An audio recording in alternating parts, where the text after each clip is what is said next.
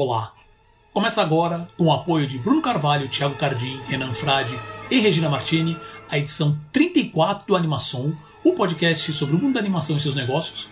Eu sou Paulo Martini e dividindo a bancada virtual comigo hoje, dia 1 de julho de 2021, sempre ele, Selby Pegoraro. Tudo certo contigo, Selby? Olá, meu amigo Paulo Martini, eu aqui di diretamente do mundo de Frozen, congelado, mas estamos aqui firmes e fortes Vamos discutir aí as últimas notícias do mundo de, da animação. Espero que todo mundo esteja bem aquecido aí, porque realmente tá um frio do caramba. Só lembrando que, que a gente tá em São tá- Paulo, tá... né? Tá no estado de São Paulo. É, é. Paulo tá é, tá no é. litoral, né?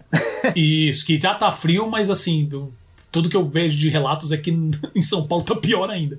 Né? E não vamos entrar no mérito que, que, que, eu sei que vai ter curitibano que vai aparecer aqui e falar assim, mas você não sabe como é que tá em Curitiba. o Alasca tá vamos tá mais quente. É, é, vai, é, é verdade, é verdade, saiu esses dias. Né? Mas assim, de qualquer maneira, espero que esteja todo mundo aí bem aquecido, esteja todo mundo bem. E quais são os assuntos dessa edição, Selby? Bom, vamos lá. A gente vai falar sobre os dados, sobre o aumento de faturamento dos serviços de streaming no Brasil. Uh, e também de produções e licenciamentos globais. Falaremos também sobre o serviço de streaming Star Plus, que anuncia as produções originais para a América Latina, mas nada de animações. Uh, as indicações das animações ao Daytime Emmy Awards, as novas mudanças nas regras do Oscar, que é todo ano muda e dessa vez temos mais mudanças, e alguns destaques do Festival de Annecy que o Paulo vai nos trazer.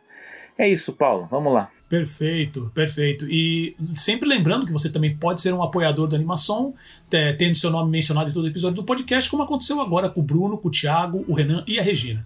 É, basta acessar catarse.me barra animação e ver não só nossas metas, né, que estão lá, todos uh, temos as ideias de projetos para colocar em prática, mas também as outras recompensas que você pode ganhar uh, quando fizer sua contribuição mensal né, como uma newsletter e sorteios mensais. Uh, já com só com 5 reais você já ajuda a gente bastante. Então, só lembrando, é catarse.me barra animação e já fica aqui o nosso muito obrigado. Dito isso, vamos para o radar. Radar é sempre um giro rápido pelos acontecimentos do mundo da animação e seus negócios. E a gente começa hoje falando sobre o faturamento de, de, serviços de streaming no Brasil e investimento global em produções e licenciamento de conteúdo só aumentam. Então, não só o faturamento da Netflix, Globoplay e Prime Video no Brasil já ultrapassou a barreira dos 14 bilhões de reais anuais em 2020, é, com isso batendo né, o faturamento dos canais abertos Globo, SBT, Record, Band e Rede TV juntos, né, que fizeram também no ano passado 3,8 bilhões né, nesse período. Uh, de acordo com o site na telinha do UOL, mas o valor investido em produções e em licenciamento de conteúdo também vem aumentando. Uh, no caso, conforme foi é, reportado pelo site Exibidor, um estudo feito pela Purely, que é focado em entretenimento e tecnologia, o investimento aumentou de 189,1 bilhões de dólares para 22,2 bilhões de dólares mundialmente em 2020. Um aumento de 16,4%, impulsionado principalmente pelo serviço de streaming. O mesmo estudo já prevê que os gastos em 2021 vão ser de 250 bilhões de dólares, um aumento de 13,5% com relação agora 2000, é, 2020. Uh, o maior mercado continua sendo, obviamente, norte-americano, mas o que está apresentando maior crescimento está sendo justamente a, a, África e o Oriente Médio, sendo seguido pela América Latina, que cresceu 32,9% e foram investidos 5,2 bilhões de dólares aqui. A Disney continua, aparece como a maior investidora, seguida pela Warner Bros. Discovery, ah, tenho que lembrar de falar assim, é Warner Bros. Discovery agora, pela Netflix e pela Amazon. Nossa, lá, muitos números, né? é, a gente está vendo agora o que já era esperado, né? Aquela forte expansão na entrada dos serviços de streaming, principalmente ali territórios da África, Oriente Médio, consolidação ali no leste europeu também, que estava um pouco atrasado, e agora na América Latina, né? Então estão ainda na fase do investimento na, na, na própria estrutura né? da, dos sistemas, né? A gente vê que agora no Brasil entrou a, a HBO Max e ela já entra com os seus tilts lá, né? Seus, seus bugs, problemas para assinar, problema para assistir canal, problema de legendagem, problema de todas aquelas coisas. Então é um investimento muito alto, né? De tecnologia, de pessoal, de estrutura e junto com isso vem um investimento também em produção. A gente vê que, por exemplo, a Disney e a Amazon Prime elas estão investindo muito alto a gente ainda não vê tanto o resultado disso, porque a pandemia afetou também o, o segmento dessas produções. Mas eu, eu acredito que, desse ponto de vista da, dessas produções próprias, né, a gente vai ver a Disney, a Amazon vindo com muita força aí a partir de 2022. Né, e lógico que aí tem as discussões também sobre produção, produção local, né, em cada país, tal, que a gente já discutiu e vai, vai discutir muito mais. Mas são números impressionantes. Né. Daí vem todo aquele papo que a gente vem sobre também regulação, sobre também as, né, todas essas, essas questões que orbitam né, essa novidade que é o streaming. É, são, é, como você mesmo disse, é um movimento esperado. Né, isso ainda é justamente o, o, o, efeito que a gente já vinha comentando no ano, no, na temporada passada mesmo. A pandemia também ajudou esse processo como um todo. E, e não só. Um, um, fato também é legal mencionar aqui, porque eu mencionei, obviamente, é, mercado norte-americano, África, Oriente Médio, América Latina. A Ásia também continua crescendo, o crescimento foi menor, mas ela continua crescendo. Tá? Então, uh, o investimento, só os números, 250 bilhões em 2021. Sabe? Que número grotesco. E ainda tem mais para crescer. Né? As previsões é que os, todos os serviços de streaming cresçam até 2000, parece que é 2024 ou 2025. Isso, isso falando de maneira geral, né? Então provavelmente alguns vão começar a cair, porque a HBO começou agora, o próprio serviço da Paramount Plus, o Peacock, e você tem outros né, que estão começando, começaram há pouco tempo. Então, mas é um movimento é, esperado, é um movimento que é, assim a gente vem já falando sobre isso, então e vai aumentar, os investimentos vão aumentar nos próximos anos, pelo menos nos próximos 3, 4 anos vai ser de aumento. Então, uh, na verdade, esse radar é bom para ficar de olho, para a gente ver como é que tá, né? Porque assim, a briga a, entre a Netflix e a Disney tá aumentando, a Disney tá vindo cada vez mais forte, ela tem batido as próprias metas que já eram muito agressivas, né? E. Cara, e, e aí, na verdade, isso leva pro próximo radar. Que eu tô. Que eu tô que esse é o radar que é a parte meio estranha pra gente realmente acompanhar de perto, porque é, é estranho. A gente precisa cobrar. Nós, nós mercado de animação. Né? Precisamos, precisamos correr atrás. Que basicamente é o seguinte: o serviço de streaming Star Plus anuncia produções originais brasileiras, mas nenhuma animação. Pois é, o novo serviço de, de streaming da Disney, com previsão de chegada no Brasil agora em agosto de 2021, anunciou que vai lançar 66 produções originais na América Latina, e o Brasil, obviamente, não ficou de fora. Entre as produções anunciadas aqui para o Brasil se destacam a série O Rei da TV, que conta a trajetória do apresentador Silvio Santos, a terceira temporada da consagrada série Impuros, o thriller Insânia, documentários sobre as bandas Titãs e Paralamas do Sucesso, entre outras. É, basicamente, eu já vou passar pro, pro Selby para ver a opinião dele, porque assim, obviamente que não, a, a, notícia não está eles não anunciaram todos os projetos, né, estão falando de mais de 62, 66 projetos na América Latina, tá? E, e nenhum desse, desse anúncio, principalmente para o Brasil, tem foco, tem, tem qualquer anúncio de animação. Quer dizer que não tem nenhuma animação? Não. Mas o fato de eles não mencionarem também mostra que não é agora uma prioridade para eles. Isso se tiver né? Porque pode ser que não tenha. É, é, bom, aí temos, temos que ir por partes, né? Primeiro, o anúncio que o Star Plus vai investir em produção local, né? Nos países da América Latina, que eu acho muito importante, acho que tem que ter mesmo. Eu acho que é uma forma também da gente fomentar a, a produção, né? Enfim, que a gente está tendo esse movimento mesmo do cinema pro do cinema e da televisão para o streaming, né? Então acho que é importante que essas, essas grandes empresas, grandes corporações invistam em conteúdo. É, confesso que não fiquei tão empolgado com os anúncios do Star Plus é, quanto eu vi de outros serviços, né? Com a própria Netflix, acho que os, os, projetos da Netflix eles impactam mais, mesmo quando às vezes o resultado não é muito bom, mas a, a gente às vezes fica animado com o que é anunciado, né? Então acho que isso impressiona mais. Embora eu goste, por exemplo, Silvio Santos, acho que se for bem produzido, acho que é uma história bem interessante, é bem bem legal, tem umas peculiaridades na história dele, enfim. Legal que tenha thriller, que, que tenha documentários também. Acho que também é uma boa coisa que se invista em mais documentários também no Brasil. Eu acho que nesse ponto a Netflix tem se dado muito bem com documentários, então é, é legal que o Star Plus invista nisso. Embora mais uma vez eu diga que eu não gosto da ideia de ter o Star Plus como serviço separado. Eu acho que deveria estar dentro do Disney Plus, como um serviço, nem que fosse para pagar mais, ok, mas um selo à parte dentro do Disney Plus para você ter como opção. É, porque eu acho que isso da, daria mais volume para o acervo do Disney Plus, que, que, que, isso ainda é uma crítica constante. Né? Agora, do ponto de vista da animação, que é o que nos interessa, não tive acesso ainda à lista desses, desses lançamentos aí do que vai ser produzido. Não sei se há alguma animação na América dos países latinos, aí, dos países vizinhos, se tem alguma animação. Agora, pelo que eu vi do, do, do anúncio da Disney no mercado internacional, não me parece ter nada é, ligado à animação adulta, já que a gente está falando de Star Plus, né? De animação adulta produzido fora da esfera do que já era feito pela Fox, né? Que são aquelas as produções que vão para o Star Plus americano e que a gente vai ter acesso aqui, né? Então eu não sei se por enquanto está no radar, é, enfim, a compra, a aquisição ou a, ou a produção de animações para adultos, né? Então é uma preocupação. Eu gostaria de ter, já que o Star Plus é está é, tá investindo em, produ em produção é, estrangeira, né?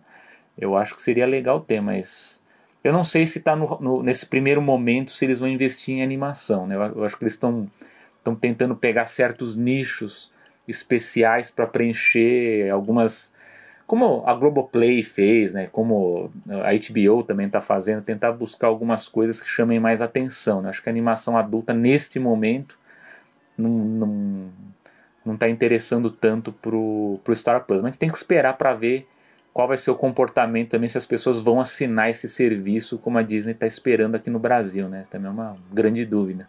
É, o Star Plus é, é isso mesmo que você falou. Assim, eu também sou, a princípio, para mim não faz sentido separar do, do, do, do, Disney Plus, né? Como tem muitos países que já vão vir lá incluso. Obviamente eles estão tentando maximizar o máximo do, do, do, gasto. Agora, eu não sei se o Star vai entrar com essa, pelo menos assim, baseado em, na nossa acho que, experiência de, de redes sociais, né? Porque o, o, a HBO Max tá, tá, fazendo um barulho, né? O pessoal tem falado assim, poxa, tô muito afim, quis assinar, deu problema pra caramba, ainda tá dando, sabe? As legendas estão aparecendo no meio da tela, que tá hilário de ver isso. Né? É, então, mas assim também, é, era um processo esperado. A própria Disney também, quando ela lançou, ela teve a Disney Plus, né, teve problemas. É, e, e, uma coisa que eu quero, não quero que, que se, se, outras pessoas da, da, do audiovisual estejam ouvindo isso, não me entenda mal, tá? Eu tô, eu tô é, fico preocupado e até chateado por não ver animação, pelo menos uma animação, algum projeto nessa, nessa, nessa chamada, mas eu fico muito feliz para todas as outras etapas do audiovisual que pelo menos ainda você por todos os problemas que a gente tem aqui no, no Brasil depois desse desgoverno entrar e acabar com toda essa a estrutura de, de fomento do audiovisual, pelo menos os serviços de streaming estão correndo atrás para trazer conteúdos locais, porque eles também sabem que isso traz gente. Como a gente acabou de falar agora, o próprio próprio Globoplay, Netflix e Amazon Prime já, já bateram a, a, em faturamento, né? Uh, a, a Globoplay, se eu não me engano, ela está com hoje, segundo fontes, ela já está com 14 milhões. E, e aí eu, eu, eu, parei de falar 14 milhões o quê, né? É, na verdade é de usuários, porque desses 14 milhões nem todos são, digamos assim, o full assinante, né? Porque a Globo mesmo fez, tem vários tipos de pacote, então uh, isso pode mudar um pouco. Né? Mas, uh, mas assim, vai, digamos, tem 14 milhões de pessoas assistindo. É um número absurdo. É, o, o HBO Max tem, também tem um detalhe assim que eu tenho visto, ah, porque ainda tá fraco, ainda... mas tem que pensar o seguinte, o acervo do, da, da HBO uh, eh, Max, que é o acervo da Warner, de todas as... A gente pode ver que não tem nada do TCM, por exemplo, americano, que são os clássicos. O acervo da Hanna-Barbera tá uma pequena fração só ali, não tem quase nada. É, também não tem o, o, acervo da Discovery, né, que juntou também, também tá, ainda não está. Então, assim, tem muita coisa ainda para entrar no serviço. Então, a gente, não, a gente não pode encarar a HBO Max como algo pequeno, não. Ela, ela vai vir grande, assim, até é questão de tempo para ela né, mostrar mostrar que tem bom conteúdo aí para concorrer de igual para igual, né? Então uhum. é, tem, tem, toda aquela questão de, de, licenças, né? Então tem muito é. contrato que ainda está vigente, até mesmo com a própria aqui no Brasil mesmo tem, tem vários contratos que estão é, vigentes com a com o Telecine, por exemplo, Sim, exatamente. que sempre teve a exclusividade, né? De muito conteúdo da Warner aqui no Brasil. E então assim é, eu fico eu fico agora na expectativa, esperando justamente Uh, e torcendo para que realmente haja algum movimento para investir em alguma série independente animada, né? Independente de ser é adulta ou não, né? Para qualquer público, até mesmo série infantil, alguma, alguma série mais para pré-escolar ou mesmo pré-adolescente, né? 8, 8 a 12, é, ou adulta mesmo. Então, porque assim, é, conteúdo aqui no Brasil tem. Eu acho, eu acho impressionante como a própria Globo ainda também não, não tentou fazer algumas coisas com referência a isso, com, com, sabe, com referência até mesmo o Pica-Pau Amarelo, né, que é, que é uma das que mais vem fácil assim, na cabeça, que é, uma, que é uma licença que eu tenho certeza que eles têm, ou então pensar alguma coisa com referência ao a TV Colosso, se bem que eu não sei como é que tá a licença disso hoje, é, e eu digo sei. isso porque porque eu, eu, se eu não me engano, e agora eu posso estar falando uma besteira, viu, gente? Mas se eu não me engano, a, a Móvel, há um tempo atrás, por, a, por meio do Play Kids, eles chegaram a, a, a, a, licença, a gravar algumas coisas com a, com a personagem da Priscila, né, que era a personagem principal da TV Colosso, e isso ainda, ainda em live action, né, vamos dizer assim, ainda nos, com os puppets né, e tudo mais. Você lembra ah, quem, então, quem sei... que tá os direitos? Você, lembra? Não lembro, não lembro. E eu não sei se eu não, eu não sei se ele se esse contrato foi fechado com a Globo, eu acho que não. Eu acho que o contrato, acho que a licença não está mais com a Globo. Mas não é criação da Globo, não é cocriação da Globo. Alguém, alguém desenvolveu para a Globo? É uma boa pergunta. É boa pergunta. Essa eu sei né? te responder. Porque é. depois nunca mais Mas, foi assim, feito, né? Nunca a gente na, é, na televisão. Não, parou. Exato. Né? E assim, eu fico vendo muito a Globo hoje. É, parece que essa parte de animação parece que eles estão mais focados no Globo e no Globinho. Eu sei que a Globo, hum. a, a, até onde eu sei, a Globo aqui no Brasil, ela é uma das, uh, se não uma licenciantes master, mas uma das principais licenciantes. E eu diria, até se não me engano, acho que até produtora. Ela entra com crédito de produtora com a Ladybug, com o pessoal da Zag Entertainment. Tá? Porque realmente o Ladybug tá, tá um sucesso mundial absurdo. Né? Então, uh, eu não sei como é que tá isso, mas seria muito legal. Uh, seria muito importante para o mercado também pegar essas, esses grandes serviços de streaming e aplicar em alguma série. Mesmo, como a Cartoon de pouco em pouco vem aplicando nos últimos anos. Sabe? Isso seria muito legal mesmo, então a gente vai esperar e torcer para que isso aconteça. O próximo radar é que saíram as indicações ao Daytime Emmy Awards. Os indicados ao prêmio, os indicados ao prêmio nas categorias de animação infantil e estilo de vida foram divulgados e com a Netflix levando 19 indicações, o maior entre as redes de TV e serviços de streaming. Em segundo lugar vem o Disney Channel com 16 indicações. Mas se juntar todos os canais de exibição indicados, no caso, né, Disney Junior, Disney XD e a Disney Plus, a Disney passa para o primeiro lugar com 28 indicações. E correndo por fora, temos a HBO Max com 8 indicações e a Peacock, que é o serviço de streaming da NBC Universal, com duas indicações. Uh, entre as séries indicadas na categoria de melhor série de animação infantil estão Kipo and the Age of Wonder Beasts, que é da Netflix, Hilda, que é da Netflix também, o Tales of Arcadia Wizards, que é da Netflix também, o Craig of the Creek, que é da Cartoon, e o Amphibia, que é da Disney. Caramba! Diga aí, Selby. Não, já, já, fico, já fico meio angustiado porque eu não conheço a maioria do que você acabou de falar. eu não tive oportunidade nem de assistir os desenhos. Tem tanta coisa para ver, né? De, de, de, de animação, né? principalmente de televisão, né? e agora com essa questão de, de streaming, a gente mal tem tempo de ver o, os grandes destaques, né? e aí vem todos esses aí de, de televisão, né? dos canais a cabo, né? mas é impressionante ainda a força da, da, da Disney, né? mesmo com toda essa com a concorrência, a gente vê que a Netflix está investindo, as outras, as outras produtoras estão indo atrás, mas eu fico bastante impressionado, embora a Netflix tenha, tenha 19 indicações, né? A Netflix está vindo muito forte, né? O pouco que eu consegui assistir de, de animações, ela está indo muito bem ela está...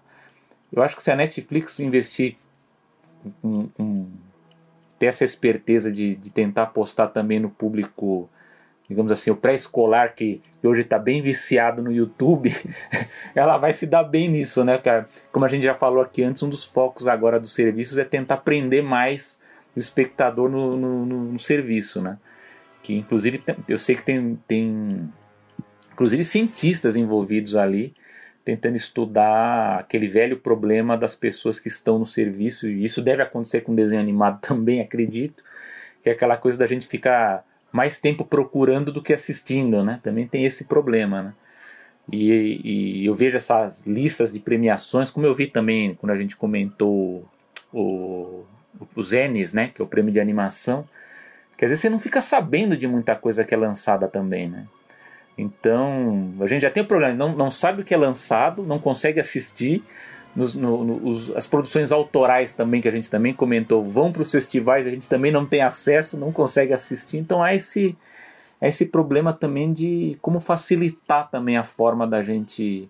Eu sei que também tem um problema de divulgação também dessas coisas, né? Mas eu fico bastante impressionado com, com o volume do que é lançado, né? Então quando eu vejo essas, essas listas de de premiação você, listou para mim aqui, muita coisa. Às vezes eu conheço de anúncio, de anúncio alguma coisa, mas eu não assisti, né? Mas é impressionante aqui o destaque para Netflix, né? Que está bem forte nesse segmento de animação. Que ouçam as concorrentes, né? Vamos investir em animação. É isso aí. E a Realmente, tanto que nessa categoria, que é, vamos dizer assim, vai, que a gente consideraria a categoria principal, né, que é a melhor série de animação infantil, a Netflix está com uh, três, é. três grandes indicações, três indicados, então ela está com mais de 50% aí nessa brincadeira. Né? E, e que nem você falou assim, realmente é, tem saído muito conteúdo mesmo. Né? Essa é uma coisa que a gente já, já é, discutiu em outros, outras edições. E eu fico vendo justamente nesse, nesse tipo de premiação, é, acaba sendo, ela acaba também sendo como se fosse uma curadoria né? Você fala assim, Poxa, o que, que eu vou assistir? Aí, aí do nada começa a divulgar. Ah, vai sair o prêmio, vai sair o Oscar, vai sair o Emmy, vai sair o, o N. Né? Deixa eu ver o que eles estão falando. É. Isso pode ser usado um, um, pouco como curadoria, né? Porque tem muitos os próprios sites de, de, de, de notícias também acabam usando isso. Então a, acaba. A, a, acho que a premiação que a gente vem discutindo também, né, no próprio Oscar, assim, qual é o, o, o, o que, que a animação ganha, assim? Por que, que tem a categoria de animação? O que, que, o que, que ela pode realmente dar para os filmes animados ou para os curtas animados? Né? Um pouco. Um, é justamente essa curadoria, do cara olhar, respeitar, por exemplo, o Oscar, acho que é o melhor exemplo disso. Falar assim: olha, tem esses filmes, você já viu algum desses filmes? Ah, os filmes do Oscar, pelo menos os filmes do Oscar eu vou ver. Sim. Né? Então acho que é muito legal. Então, assim, a, e, e, as indicações, né, meio para fechar esse radar, as indicações do, do M são gigantescas, tem categoria pra caramba. Né? Então eu vou, eu vou disponibilizar o link na descrição desse episódio para você que estiver curioso poder acessar e poder ler. Tem bastante coisa, tem, tem, tem é, desenho lá, da, da, o novo desenho do Looney Tunes está indicado em algumas categorias, sabe? Tem, se eu não me engano, o desenho do, do novo desenho do Scooby-Doo também. Então, assim, tem muita coisa para ler. Esse aqui são, são os destaques só. E vamos acompanhar. E o último radar de hoje, e aí eu já, eu já vou anunciar, já vou passar pro Selby, porque essa é, a, essa é a praia dele, que coisa que não aconteceu quase esse ano, mas o Oscar anunciou novas regras. Quais são essas regras, Selby? É, sim, ainda estou acompanhando as regras, tá, tá, tá, tentando entender também um pouco dessas novidades, mas eu diria que são novidades bem interessantes, acho positivas, né? É, um que eu acho, vamos ver se o Paulo concorda, eu acho que é interessante justamente porque a gente está falando da, dessa uh, consolidação do mercado de streaming, é que agora o Academia né, de Artes e Ciências Cinematográficas, né, que é quem faz o Oscar, né, mais popularmente conhecido como Oscar, é, nas indicações, né, quando você vai inscrever o filme para concorrer, ele vai pela primeira vez permitir o lançamento simultâneo de um filme nos cinemas e em serviço de streaming. Day and date, né? Então, que ao contrário, isso, isso ainda vai, vai tumultuar muito, porque, por exemplo, o DGA, né, o DGA, que é o, que é o Sindicato dos Diretores, que também possui uma premiação, né, ele também fez uma atualização das regras, e no caso do, do, do Sindicato do, dos Diretores, um filme precisa ter, acho que, sete ou dez dias no cinema para ser validado para concorrer à premiação.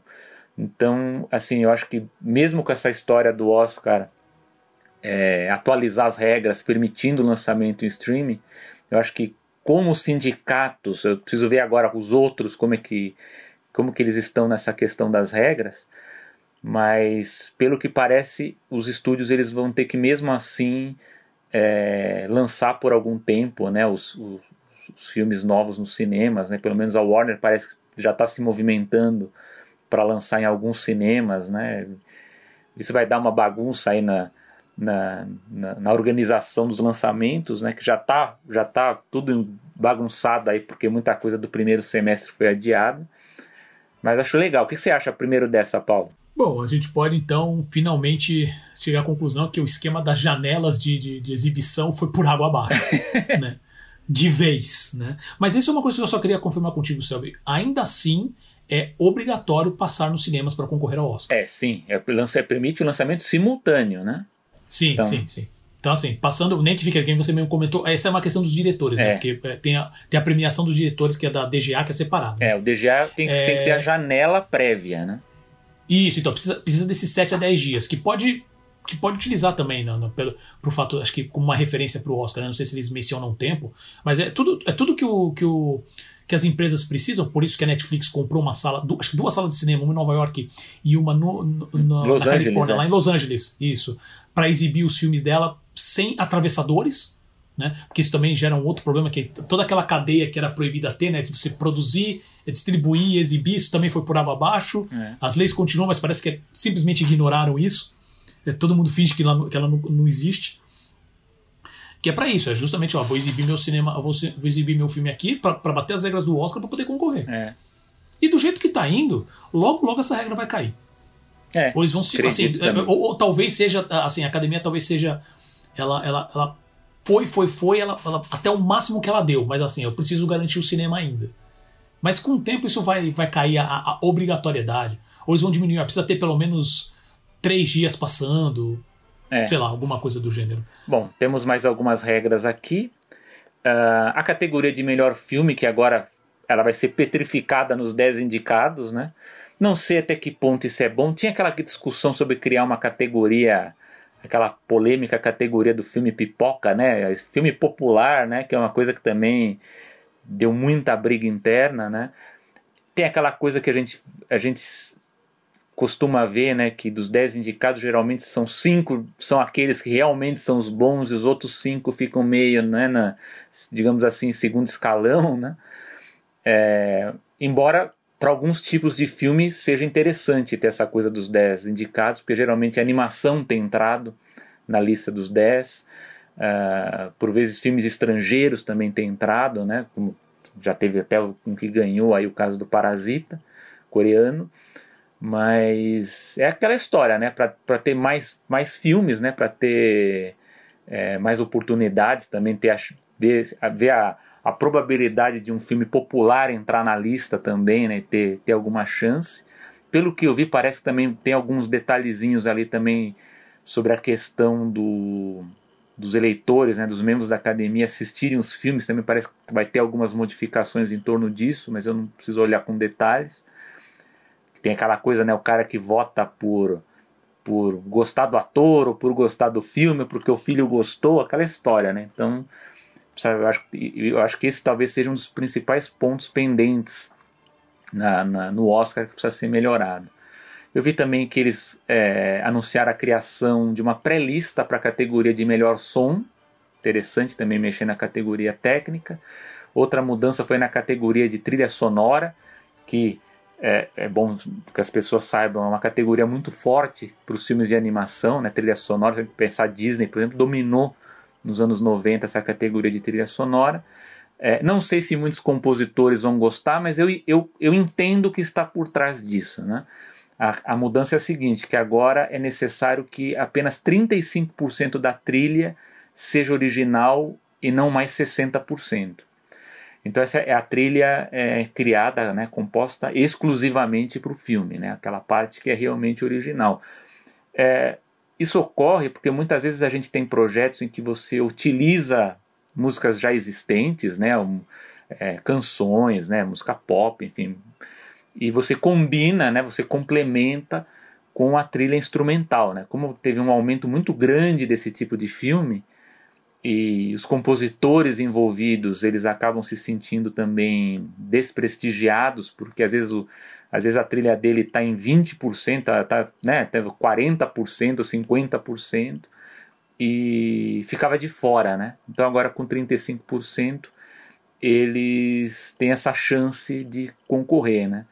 E outra que é, até eu discuti isso numa entrevista que eu dei para o amigo Alisson que ele tem um canal no YouTube, né, chamado Clube WDW, a gente discutir um pouquinho sobre trilha sonora, que infelizmente a gente está deixando de ter aquela escola uh, autoral das trilhas como tinha antigamente, né? Hoje o nome vivo mais famoso é o John Williams, né, Superman, do ET, do Jurassic Park, dos filmes do Spielberg. Mas a gente tem, por exemplo, Alan Silvestre, é, Danny Elfman, talvez um da nova geração que a gente possa incluir o Michael Giacchino, que é um compositor muito bom.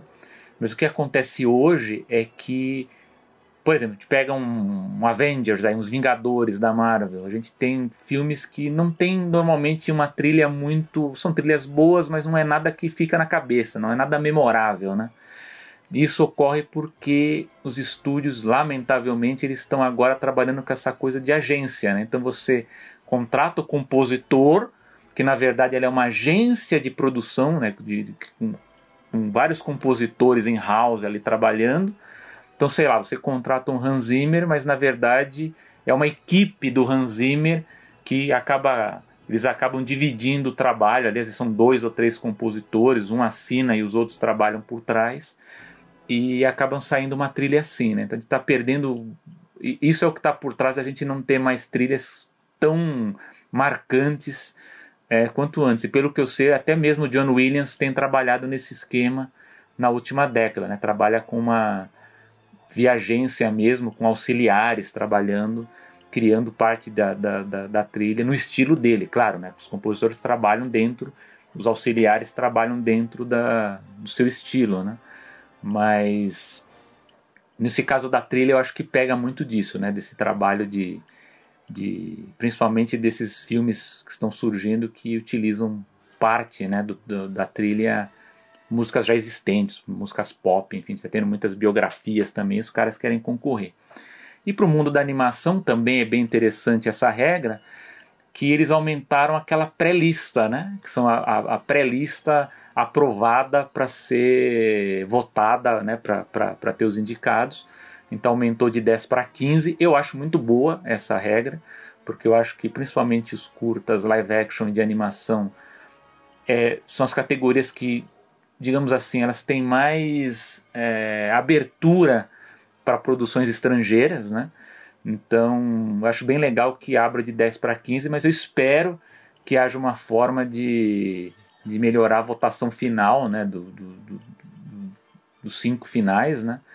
Porque geralmente sempre acontece aquela, né? A gente achar que aquele, aquele um vai ganhar, mas nunca é aquele, né? Ganha um que é ligado à Pixar, né? Um, um que é mais popular, ou que o que viralizou na internet, né, que teve mais divulgação, né, então, mas eu digo que eu acho positiva o aumento dessa pré-lista de 10 para 15 para 15 candidatos assim para essa categoria de curtas, né? Enfim, acho que essas são as, as, as principais, né? Agora passo para o Paulo para ver o que, que ele acha aí dessas novidades. É, vou começar basicamente comentando esse último ponto que você comentou, né? Que é basicamente a questão do, do aumento da, da pré-lista, que você até comentou sobre a questão de. Ah, ah que na verdade o, o, o, o que não tem informação ainda sobre esse, esse processo de mudança da votação ainda, principalmente é. parte da animação. Né? Porque você pode ter certeza. Gente, esse é o tipo de aposta quase, quase certa.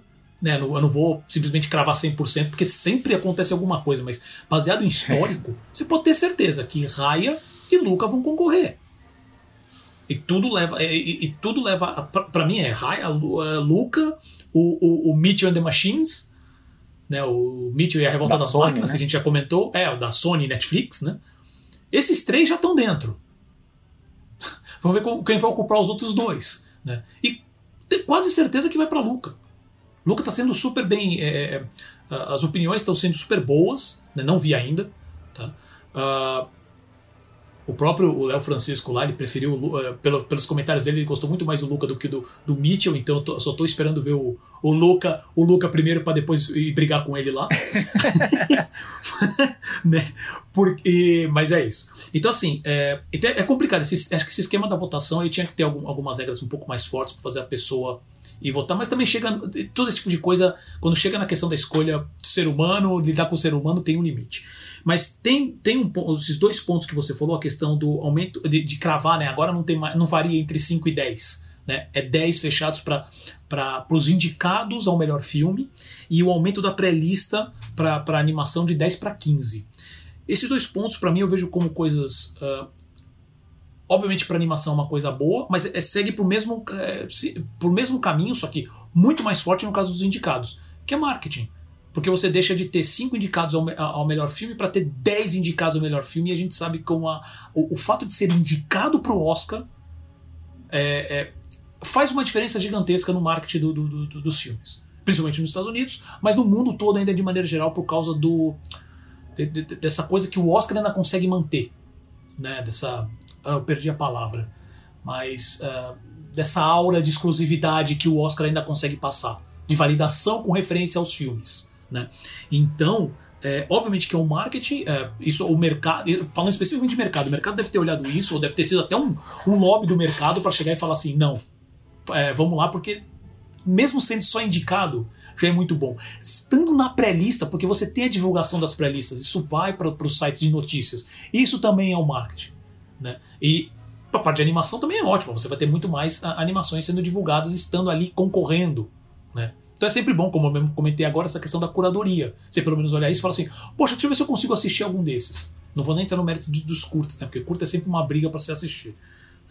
E a questão da, da, que eu queria comentar das trilhas, aí você me disse, sabe, você que manja muito mais de música, né, essa questão da música, é, essa questão de diminuir 60 para 35, é, eu, fico, eu fico imaginando também que, é, que, por exemplo, hoje quando você faz uma trilha nos filmes, nas grandes franquias, se você cria um tema, você, nos próximos filmes, às vezes você não pode concorrer porque é tema reutilizado. Exatamente. Não é tema original. Então você diminuindo isso, você tem muito mais liberdade de, por exemplo, Harry Potter Bem 5 lembrado. concorrer à trilha. Sim. É, eu, eu, eu, tô certo, eu tive essa. Quando não, você estava falando, eu pensei você nisso. Você lembrou muito bem, né? tem isso também. É, porque você pode continuar mantendo o tema nos momentos que você.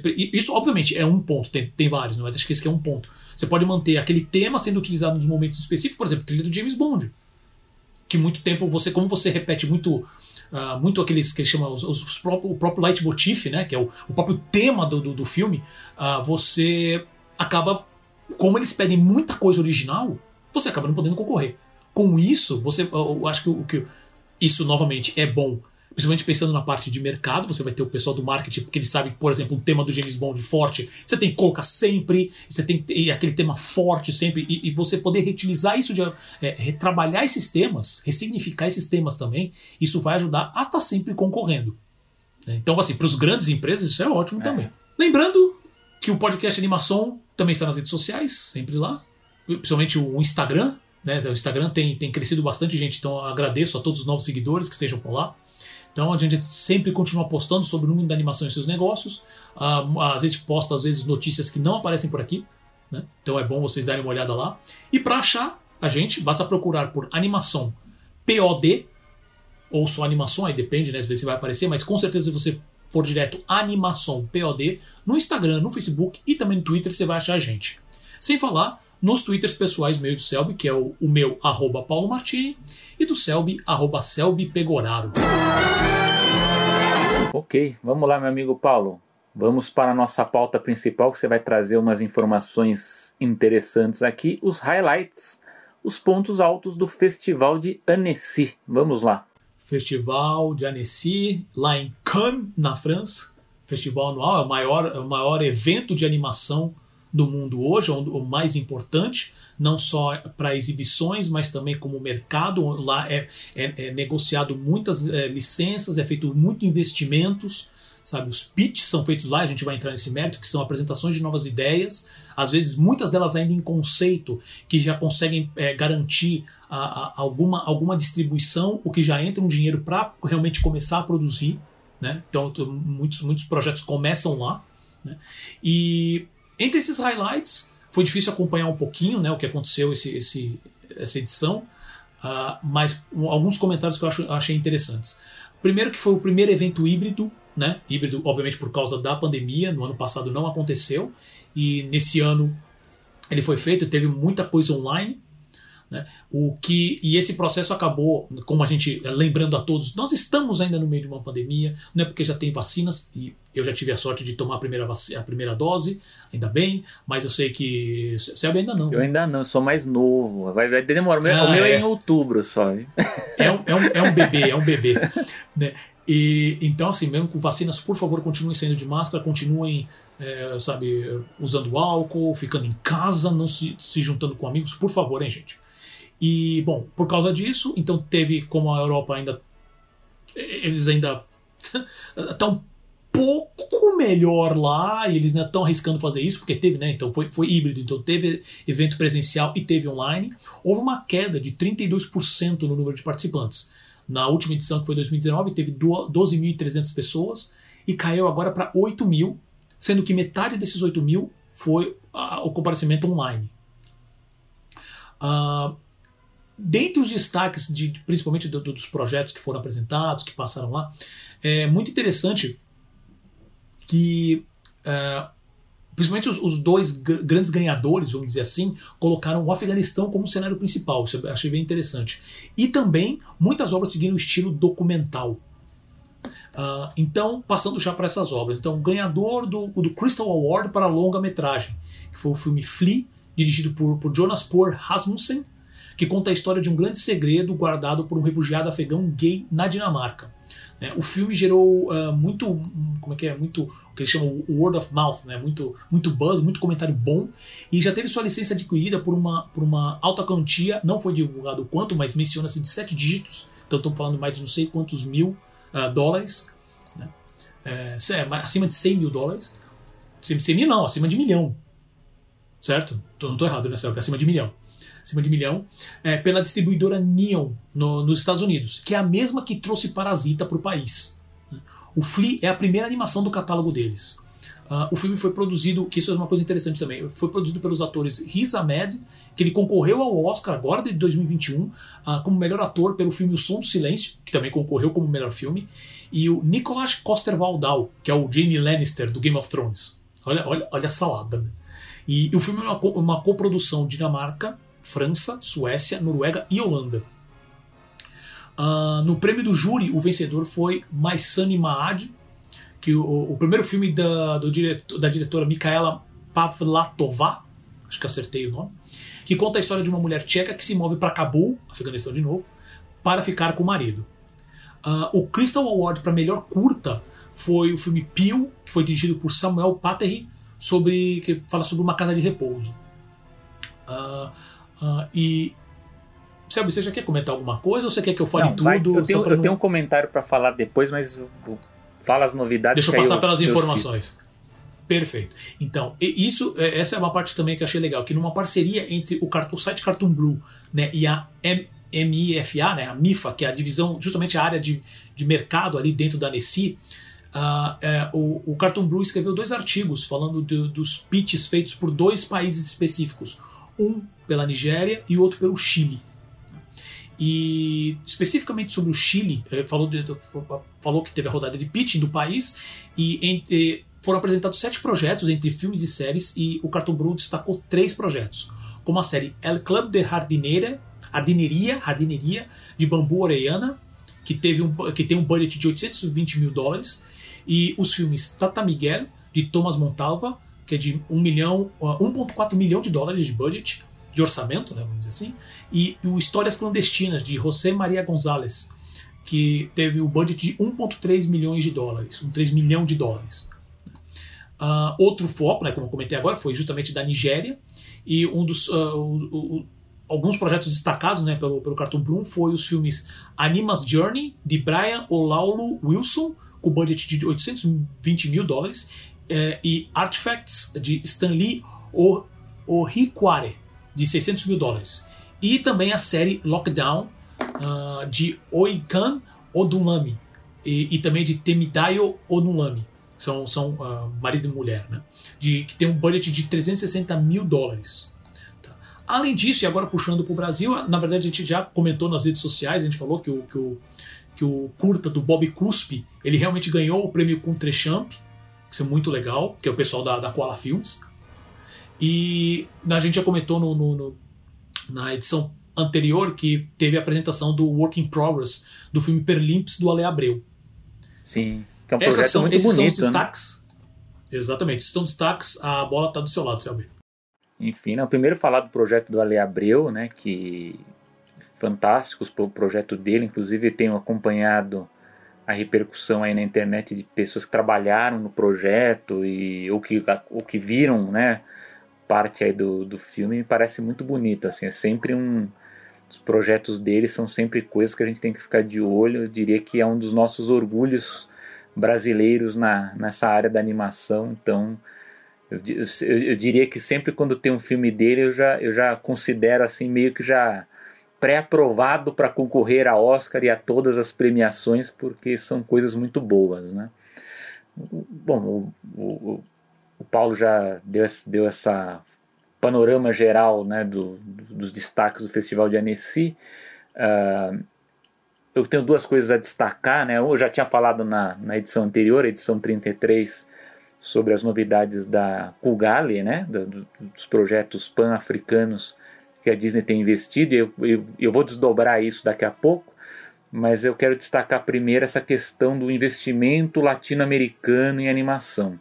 Até eu discuti com o Paulo que eu acho que isso deve ser pauta de uma das nossas edições aqui. Nós vamos prepará-la, né, muito em breve, porque o que eu tenho percebido, e aqui a gente vê por essa informação sobre o Chile, né, com esses três grandes projetos, e que com bons orçamentos, se a gente for parar para pensar, né, são orçamentos acima de um milhão de dólares, né, é, pelo menos dois projetos e mais a série que também 820 mil dólares, é que os países latino-americanos eles me parecem é, melhor estruturados, assim, bem melhor do que o Brasil nessa situação de incluir animação como produto audiovisual exportável, né? Então acho que ao contrário do Brasil que a gente sabe que tem é, algumas forças aí, algumas entidades que até trabalham nisso de, de fazer o diálogo, a nossa animação ela está muito isolada, né? Eu sei que essa semana mesmo eu vi que tem um movimento aí dos sindicatos patronais de começar a fazer um movimento mesmo, né, de não só para ajudar as pessoas que estão prejudicadas por conta da pandemia, porque muita coisa parou, até porque a gente está com os editais parados, então muita coisa que estava em produção são coisas que cujo fomento foi aprovado ainda antes da pandemia, né? Só agora que tá que, que a gente tá, vai sentir o baque mesmo da, da produção. Então há esse movimento também, não só de ajuda, mas também de como, como que eles podem se unir para fazer algo para atrair financiamento, enfim, para trabalhar melhor essa parte que eu acho que não só o Chile, mas eu tenho visto movimentos da Argentina, tenho visto, acho que da Colômbia, que também eu vi um artigo interessante, o México também. Eu acho que há movimentos muito fortes, capitaneados aí pelo, pelos investimentos da Netflix e de, do, do, dos serviços streaming aí que estão estão atrás de produção, estão atrás de conteúdo, né? Então, é, esses países eles estão tão adiantados em relação ao, a, ao Brasil. O meu segundo ponto é o seguinte, depois eu quero opinião do Paulo também sobre isso, mas eu comentei sobre a Kugali, né, sobre as produções pan-africanas, que eu acho que vai ser bem interessante a gente ver uh, essa coisa da, da, da, diversidade vinda de artistas de, de, países africanos. Mas um ponto legal do Festival de Annecy, que eu acho que por conta não só da pandemia, mas pela retirada do patrocínio da Petrobras e de todos esses mecanismos de, de ajuda para que a gente tivesse um festival de grande porte como é o Animamundi, que o Animamundi ele, ele é um, um festival internacional de renome, muito respeitado internacionalmente, internacionalmente mas acontece o seguinte, eu, o que eu vejo, assim, o que eu consegui ver do Festival de Annecy é que houve muito interesse da, da, das, das, das distribuidoras, dessas grandes produtoras, em ouvir em receber novos projetos para aquisição ou para ajuda de coprodução ou para financiamento de ideias, assim, para desenvolvimento de projetos. Então, por exemplo, eu vi o caso da própria Disney, para dar, um, dar um exemplo, que eles anunciaram nessa né, os projetos da Kugali, mas uh, tinha um site específico em que a Disney, que na verdade é a divisão da Disney para Europa, Oriente Médio e África, né? Havia um site com, com os executivos responsáveis, inclusive tem um diretor criativo específico para aquela área. Aliás, eu fiquei curioso para saber se há um nome desses aqui no Brasil, na América Latina, preciso descobrir e ir atrás se tem algum, algum título desses, né? Mas eu sei que lá existe, então existe um diretor criativo e um diretor de aquisição. em que ele abria o convite no Festival de Annecy para pitch, né, para apresentação de projetos, uh, para propostas né, de, de, discussão, justamente do que eu estou falando, sobre é, financiamento, ou então é, desenvolvimento de ideias em conjunto. Então, se a Disney gostar, você, a, a, sua produtora, desenvolve junto né, e vê se aquela ideia é viável ou não. E, e pelo que eu vi lá, e aí casa um pouco com aquela pauta que a gente estava falando sobre Star Plus, eles buscam a, animações dentro, lógico, né, do, do padrão Disney, né, do, do, que, do, que, se espera da Disney, mas para o público pré-escolar, para o infanto-juvenil e eles falam para grown-ups, né, também para os crescidos ali. Né? Então a gente vê que, é, no caso do lado do Festival de Annecy, é, houve essa chamada né, para produtores independentes ou para quem está desenvolvendo ideias, e eles receberam, porque eles estão interessados em desenvolver isso para o Disney Plus ou para o Star Plus, enfim, pelo menos é, está no nome da Walt Disney Company lá. Então eu não sei como é que está isso para América Latina. Mas assim, eu, eu digo isso para lamentar porque eu acho que nós tivemos uma tempestade perfeita, porque é, nós tivemos não só um governo que ele é muito negativo para a área cultural, né, muito perverso, e também tivemos a pandemia e não estamos tendo o, o Festival Animamundi, e eu acho que isso que a gente estava discutindo sobre ter projetos de animação, né, ter alguma coisa é, de diálogo para desenvolver, eu acho que o Festival, o Festival Animamundi seria o lugar específico, né, o lugar apropriado para que empresas como a Netflix, ou como a Disney, ou como a HBO é, tivesse esse espaço de diálogo, de ouvir apresentações, de, de receber, enfim, como a gente está vendo em festivais internacionais. Eu vou, até o que eu vou ficar de olho em outros aí, não sei se o Desagreb vai acontecer, não sei se vai ser agora no segundo semestre, mas para ver justamente se vai ter esse movimento também das grandes empresas irem lá para Zagreb, que é na Croácia, para ver se, se se haverá esse chamamento, né, esse chamado para para que produtoras apresentem projetos e ideias, porque eu acho que nós perdemos, né? E enquanto isso, a gente está vendo aí o, os países vizinhos muito mais organizados, levando esses projetos para os festivais e, pelo que a gente está vendo, tendo sucesso, né? Então, uma coisa. Mas eu quero futuramente discutir aqui com o Paulo e trazer para vocês um pouco mais sobre essa questão dos países da América Latina, né? Que eu acho que é bem interessante ver esse movimento, que tem muita coisa sendo produzida e, e produções de boa qualidade. E aí, Paulo? Não, sem dúvida. A, a gente fala muito, uh, por causa até. Porque assim, esse, esse uh, animação não é o nosso trabalho no dia a dia, por isso ajudem a gente no Catarse, catarse.b barra animação, para transformar isso numa realidade, por favor, porque eu gostaria, o Selby gostaria bastante também. Né? Então a gente uh, tá sempre. A gente acompanha alguns canais, né? Sejam uh, grupos no Discord, seja uh, Facebook, seja site de notícias, né, para sempre saber o que está acontecendo. E por causa desse, desse cenário terrível que, que aconteceu nesses últimos anos, uh, as informações com referência à animação parece que deram uma, uma, uma, diminuída por motivos óbvios, né, aqui no Brasil. E, e fica difícil achar. E tem informações mesmo que ficam que são mais difíceis de sair por aqui, né? E, e a gente consegue encontrar informações dos outros países com um pouco mais de facilidade. É bom, porque a gente consegue fazer também comparações, a gente consegue ver onde a gente está acertando, errando e tudo mais. E, obviamente, sempre para ganhar ideias. Né? É, e, e, digo isso justamente falando que você falou da, da Disney, né, especificamente com referência ao, aos pitch de projetos da África. Né? Lembrando, eu não lembro se a gente comentou isso aqui em alguma edição passada da animação, mas lembrando que a Disney hoje também ela está procurando, ela está olhando para o Japão e procurando projetos de animes lá. Só que é uma situação muito mais complicada porque aí tem que encaixar com, com o padrão Disney, né? Então, assim, ela não está simplesmente falando, por exemplo, em muitos casos a, a Netflix ela pega, ela, ela, licencia conteúdos, né? Como os outros alguns serviços, eles licenciam conteúdos. A Disney não faz isso, ela vai querer produzir conteúdo dela. E ela vai querer atacar o Japão, óbvio, e entregar um, um conteúdo que o Japão pode consumir mais.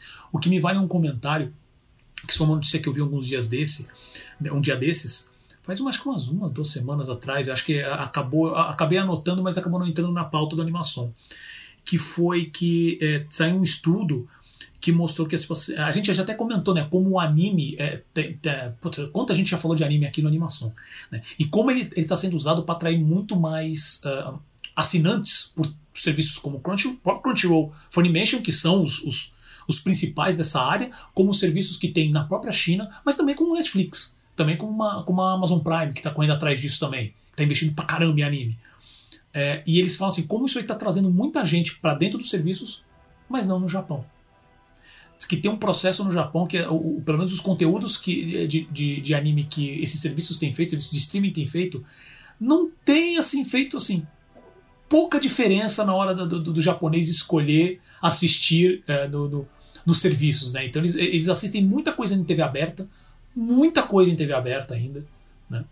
Então eu só achei, achei interessante, eu, eu lembrei disso agora que estava falando do, do Japão. E outro ponto que eu acho, que eu acho legal comentar é sobre essa questão do. Novamente, achei interessante quais, são, quais foram os, do, os dois pontos de escolha do Cartoon, da parceria do Cartoon com a. Cartoon Brew, desculpa, Cartoon Brew, né, para não confundir com Cartoon Network. Cartoon Brew com a MIFA, que escolheram dois países: Nigéria, que é hoje o, o, o país mais populoso da África, né, e o Chile, na América Latina. É, lembrando o que a gente fez, a gente até dedicou um radar específico para isso no, no, no, no episódio passado, falando justamente da, da Argentina, né, da matéria que saiu na Variety. E a gente comentou justamente assim, como existe um investimento, tem que ter haver um investimento para você conseguir cravar uma matéria dessa numa Variety, é que você está realmente é, investindo nessa parte. Né? Estamos falando de dinheiro, a gente sabe disso.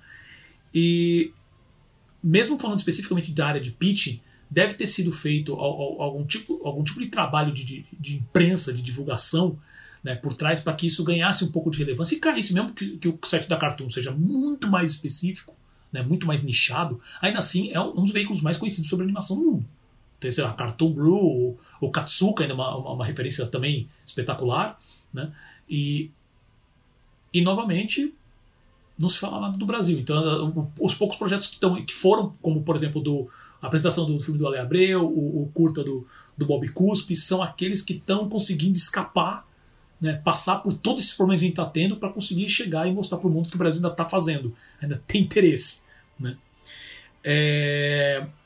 que mais? Eu acho que é isso. Meus comentários sobre. Ah, um último comentário que eu queria fazer também, porque eu acabei dando uma olhada nos trailers né, desses pelo menos dos ganhadores. Né? Muito. Assim, o estilo de animação, o estilo, o, o, o design de produção, muito diferentes sabe? Coisa que você realmente não vê eh, acessando, rodando Netflix, vendo aquele milhão, aquele milhão de tipo de animação. Tem muita animação ali é, que é feita com baixo orçamento, que é só para desovar.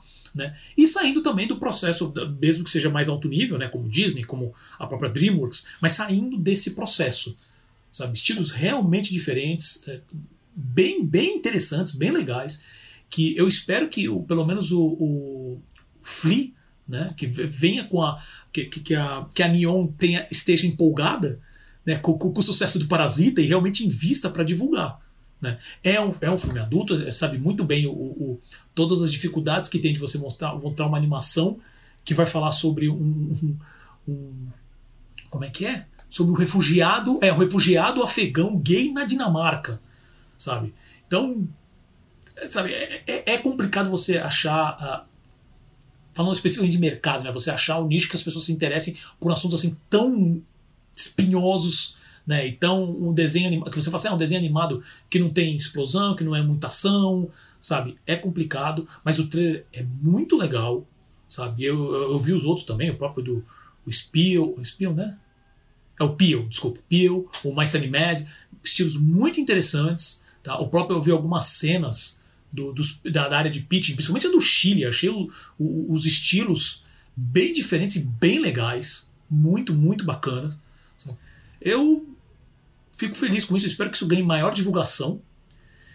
E, cara, espero que o Animamundi volte, porque tá fazendo falta. E vamos ver, vamos ver. Aliás, eu sei que... que tem gente não vou falar nomes, mas tem gente interessada, tá, tá, tá de olho assim que se o Animamundi não voltar, tem gente que quer pegar tocha e continuar aí de outras formas, né? Torço para que isso ocorra. se em mais um ano aí não acontecer nada, né? Então acho que Olha, Selby, tem que. Eu não quero, eu não quero te queimar nem nada, mas você não me solta uma coisa dessas e, e, e não passa mais detalhes, cara. Como assim? Não, não, não tem detalhes porque as pessoas precisam ter uma base para realizar algum tipo de projeto, né? Não, mas... tudo bem, eu tô falando assim, eu quero nomes, eu quero mas é lá no investimento, Rio, eu quero. Pessoal, é o pessoal mais acadêmico que está de olho nisso para ver se consegue via, ah, viabilizar de alguma forma uma alternativa. Eu acho que uma alternativa é melhor do que não ter nada, né? Eu acho que já, a gente já parte certeza. daí, né? Que, que a gente está uhum, zerado. Uhum. Se a gente tiver um ao invés de zero, acho que já, já, já é bom, né? Mas isso, eu torço para isso. Se eu tiver novidades, apresentarei aqui. Mas eu sei que. Por favor. A gente ainda esperando para ver se o Animamundi ainda vai ter alguma sobrevida aí, se vai acontecer alguma coisa. Mas eu acho que também não pode também ficar só dependendo de esperar ver se vai acontecer, né? Se não acontecer, eu acho que cabe a outras pessoas, até mesmo a gente, se alguém tiver também alguma ideia aí de juntar forças com todo mundo e a gente também desenvolver algumas ideias, eu acho que seria legal também, né? Ter algumas outras formas de promover a animação no Brasil. Né? vamos, vamos conversando, porque é. possibilidades tem, tem muita coisa, tem muito canal de divulgação que ainda não é bem trabalhado, dá para trabalhar melhor. É, e como você falou, a Nessi, metade dos participantes foi online, né? E funcionou, né? Então. Exato. Exato. Achar uma maneira, porque isso é uma coisa que eu sempre gostei bastante do, do, do Animamundi, é o como eles faziam o evento é, de maneira bem. Eu vou usar um termo um pouco abrangente assim, mas de uma maneira bem lúdica, justamente para atrair a, a, as crianças, os mais jovens. É. Sabe? Para mostrar, falar assim: olha, dá pra, dá pra ver muita animação legal, dá, vamos aqui fazer escolinha né, de, de animação, sabe? Porque eu, eu, sinceramente, assim, nunca, nunca compareci, mas eu não sei se esse tipo de coisa que o Animamundi fazia aqui tem a Nessi. A Nessi me parece um, um público mais adulto. Né? Então a exibição de mesmo, de. mesmo que sejam curtas, infantis e tudo mais, mas é um, é um, é um evento muito mais de mercado, né? do que uma coisa mais aberta ao público. Por mais que ele é. seja aberto ao público. Eu vou, eu, né? eu vou falar uma coisa aqui. Que, Mas não sei, eu é, falo sem, sem Eu vou falar assim, uma coisa que talvez os organizadores não gostem, né? Mas eu acho assim. Talvez uma das falhas do Animamundi é que geralmente eles produzem o evento para ser maior no Rio do que em São Paulo. Eu acho que tinha que ser invertido. Eu acho que como os negócios, o dinheiro está aqui em São Paulo, o filé mignon tinha que ser aqui e aí você faz uma parte no Rio. Deve, deve, eu, é, acontece isso porque os organizadores são do Rio, né? Mas eu acho que o dinheiro está aqui, então acho que tinha que ser feito de forma invertida, né? Aí eu acho que começaria a ter um, um resultado diferente. Acho que precisa investir mais um pouco no, nesse tipo de, de, de sede, né? Porque o NC já está consagrado, é, é... né? Mas eu vejo isso, assim, eu vejo muita gente falar assim, ah, vai só para o Rio tal. Mas a gente sabe que o dinheiro está aqui em São Paulo, né? Então. É uma, é uma briga eterna, assim, realmente são os, os dois principais polos, Rio e São Paulo, né? não tem muito o que fazer. Mas eu concordo com você, é, é realmente. É muita, até eu, eu lembro disso na, na, um tempo atrás que tipo as, as masterclass e muitos do, do, do, dos eventos que eram mais realmente voltados para a área de negócios, não que não tivesse em São Paulo, é, mas tinha. realmente o grosso, é. né? O grosso acabava acontecendo no Rio, principalmente quando vinham alguns convidados especiais de, de outros países é, em muitos casos é, acabava indo só no Rio e, e, às vezes não em São Paulo. Exato. Né? Então, é, eu concordo. Eu espero realmente que. Primeiro que eu espero que o Animamundi volte, se não, espero que alguém tome o manto. E também, se não tomar, dá para continuar fazendo coisa. Dá para fazer. Então vamos se juntar, vamos conversar. Vamos lá, porque agora, eh, eh, se tudo der certo, a gente vai sair dessa pandemia aí muito em breve. Espero que já no, no ano que vem as coisas já estejam normalizando. E vamos que vamos. E sempre lembrando que a animação está disponível no Spotify, Apple Podcasts, Deezer, Google Podcasts e nas grandes plataformas de podcast. Né? Basta procurar sempre por Animação, A-N-I-M-A-S-O-M. Se você gostou desse episódio, compartilhe com sua rede de contatos, com seus amigos, é, escreva um review, dê suas notas nas plataformas de podcast, as que dispon é, é, disponibilizarem essa funcionalidade. É, com certeza o Apple Podcast disponibiliza. Né? Que isso ajuda bastante a animação a chegar a mais pessoas. E, claro, você pode também ouvir direto no nosso site animaçãopod.com.br. Passamos então para as nossas dicas culturais. Céu, meu amigo, qual é a sua dica de hoje? Vamos lá. Eu acho que na edição anterior eu tinha dado como dica os ursinhos Gummy. Eu vou dar uma dica que também tem uma relação com um projeto antigo, mas é uma novidade, que é a nova temporada do Animaniacs, que estreia no HBO Max, que acaba de chegar ao Brasil, aí o serviço streaming. É, e uma boa coisa é na produção, porque vem com os dubladores brasileiros originais, então para quem enfim aprecia a série antiga, são as mesmas vozes.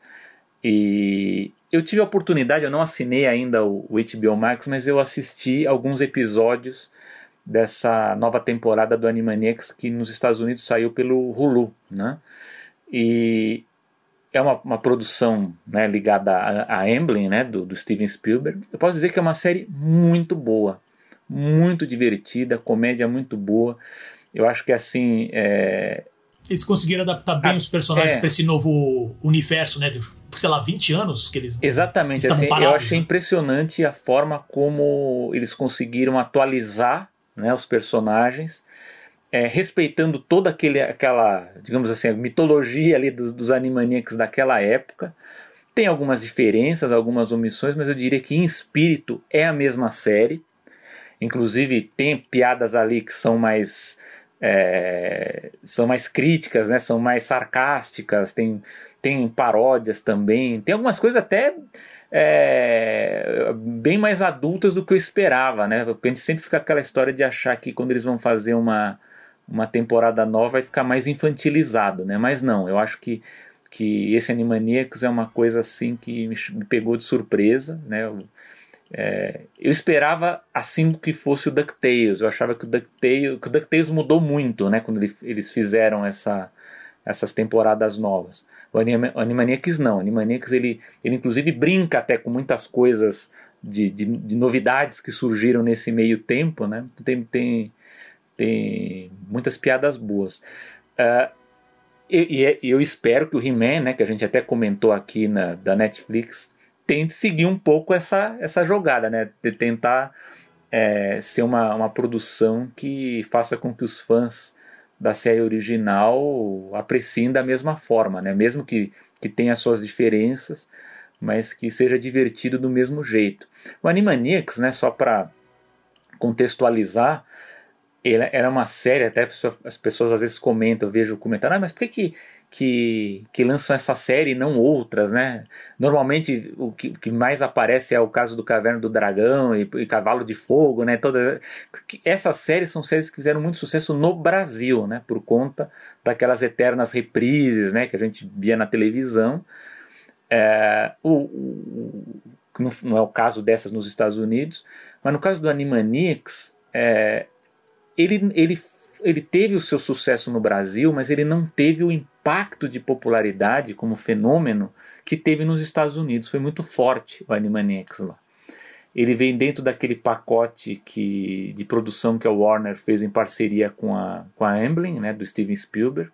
Eles produziram cinco boas séries, né, que é o caso do Tiny Toons, o Animaniacs, o Pink e o Cérebro, né, que desdobrou, é, do, do Animaniacs, o Freakazoid e o Histeria, né? O Histeria foi o único que ficou meio abaixo porque ele já pegou uma concorrência forte aí de, de pokémons e outras coisas aí que estavam surgindo na TV americana. Mas esses desenhos, eles, eles eram assim, os, o, o Animaniacs era o carro-chefe da Fox, da Fox Kids nos Estados Unidos, né? Então, ela por muito tempo, foram 99 episódios, né, entre 1993 e 1998. Foi um grande sucesso. É, inclusive, tinha até na, no próprio estúdio da Warner Bros. tinha elementos dos Animaniacs ali que realmente era um, era um grande fenômeno. Né? Então, assim, se, se tivesse que, que escolher alguns, algumas séries para ter um remake aí para para tentar resgatar fãs que cresceram assistindo, Animaniacs é certamente é, era um dos títulos mais fortes, né?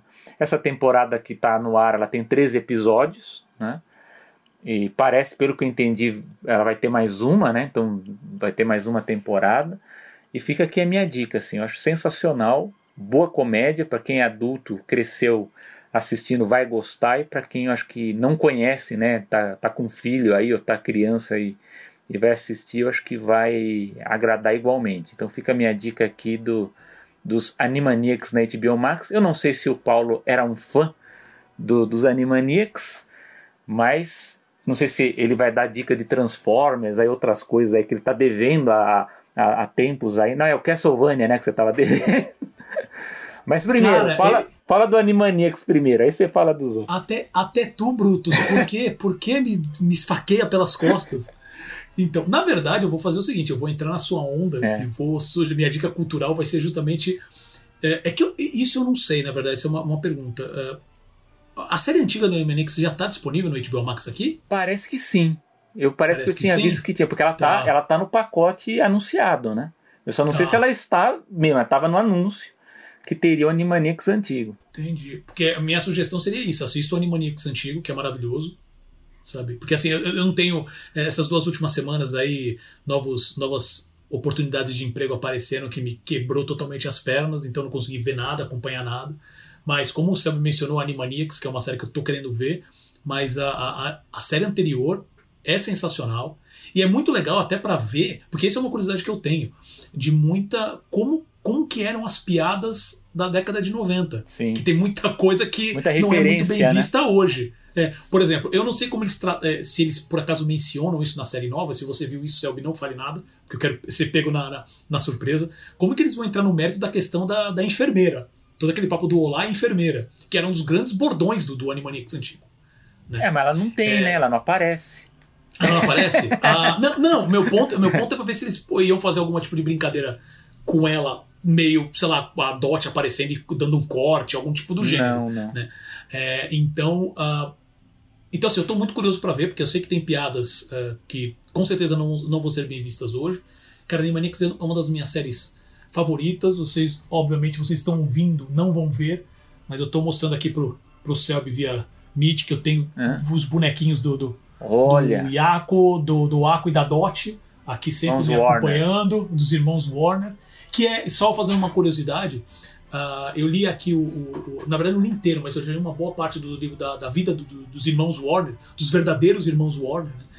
E, e aí eu não sei se o Selby tem, tem, essa. O Selby sabe tudo, mas eu não, não, tenho certeza se ele sabe especificamente. Mas assim, a área de animação dentro do, dos estúdios Warner, principalmente na época dos, dos Warner, muito bem visto, não. Os Warner meio que davam uma cagada assim em cima da animação. Ah, ah era uma coisa isolada o, mesmo, assim. É, o, ter, o Termet Terrace, né, que era, que era a área lá, ficavam os, os animadores muito loucos lá, tinha o pessoal surtando para fazer os desenhos. Mas assim, os, os, os irmãos Warner mesmo, os, os, donos do estúdio, os criadores do estúdio, nunca foi, nunca deram muita bola, não. Talvez seja uma coisa boa, né? Porque eles acabaram talvez tendo muita liberdade e acabaram criando um dos personagens, o, o, o, o, grupo de personagens mais conhecidos, tirando os da, da, Disney, né? Depois, depois você pega, tira Mickey, como é que é? Tira o panteão Mickey, é, Donald e Pateta. Cara, você vai pra Pernalonga, Patolino, sabe? Frajola, Piu Piu, é, toda, é, toda na verdade, a, tirando a Disney, é, a Warner, os, os, outros estúdios, eles não davam muita atenção para animação. O que acontecia era que, às vezes, alguns produtores eles conseguiam criar uma estrutura é, dentro dos, dos, dos, backlots lá dos estúdios e conseguiam ter uma autonomia muito grande. Vou dar um exemplo, por exemplo, de alguém que conseguiu autonomia por muito tempo, que foi o Walter Lantz com o Pica-Pau é, junto com a Universal Studios, né, Universal Pictures. Então, ali sim ele conseguiu fazer de um jeito, mas era dele, né? Era uma coisa, era, uma, era a produtora dele em associação com a Universal. E a Warner não, a Warner realmente ela, ela, ela, tava, ela era interna, mas ela mesma era tratada como algo ali de. Não era nem segundo escalão, não, era meio que terceiro, quarto escalão mesmo é, na importância ali da produção. A Warner estava mais interessada no, nos filmes live action, nos seriados também, que depois passaram a produzir.